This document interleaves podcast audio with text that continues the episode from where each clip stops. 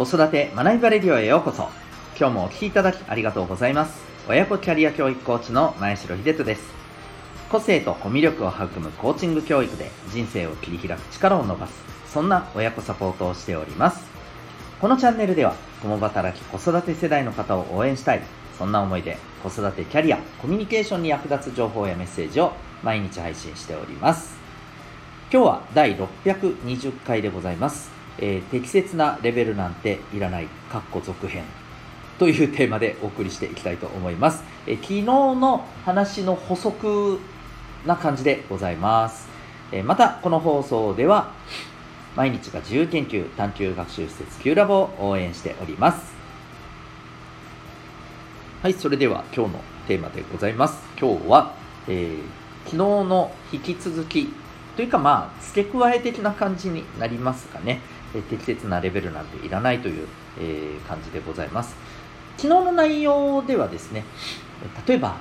絵本とか、まあ、本とか、まあ、あのその辺の話からですね、えー、こう例えば年齢とか、えー、またこれは早いとか、うん、難しいから無理とか、うん、そういうふうにこの大人の尺度でですね子どもたちを見て、えー、決めるのはちょっと違うんじゃないかと。まず本人に、えー、まあ、あの本人が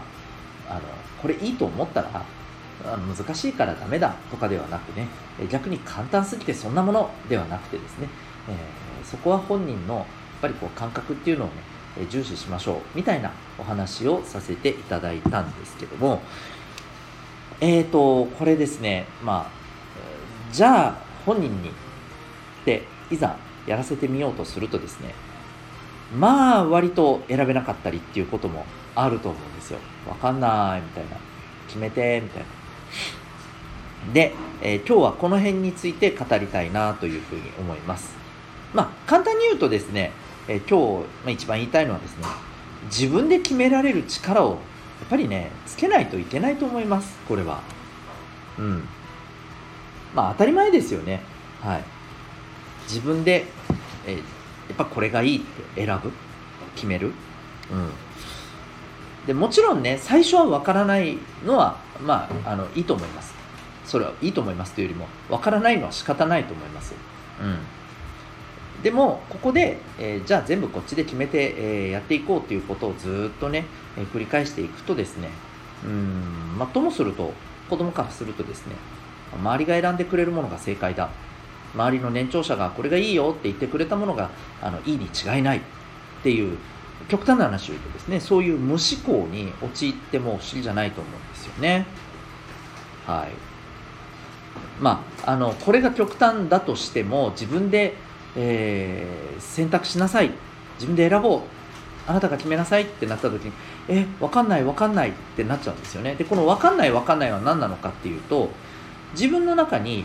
何をもってえー、選択するのか。その基準がないからなんですね、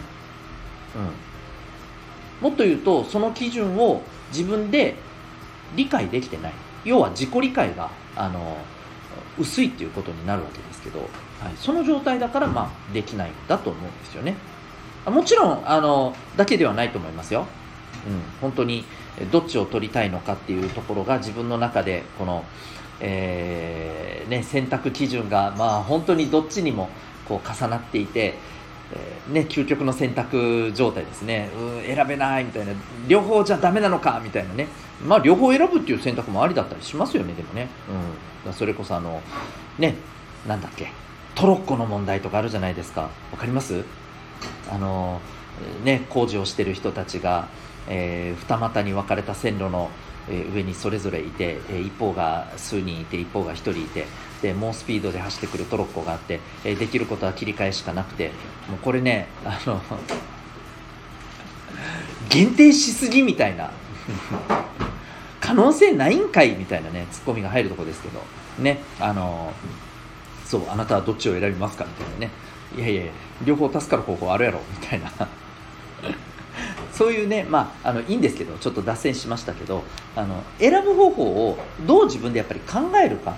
うん、そこを磨かないといけないと思うんですよね、まあ、だからこそ、はい、昨日の引き続きというか繰り返しになりますけどえー、大人がですねこのレベルがちょうどいい。これがこの子には合ってると決めつけるのは早計だと思います。あくまで自分で考えてもらう。自分で、えー、感じてもらう決めてもらう。ということは必ず大事にしていきましょう。というわけで今日はですね、えー、適切なレベルなんていらないかっこ続編というテーマでお送りいたしました。最後にお知らせでございます、えー、子育て中の皆さんへ、えー、皆さんはですね、えー、お子さんにさまざ、まなことを期待して、え投資をされていると思います。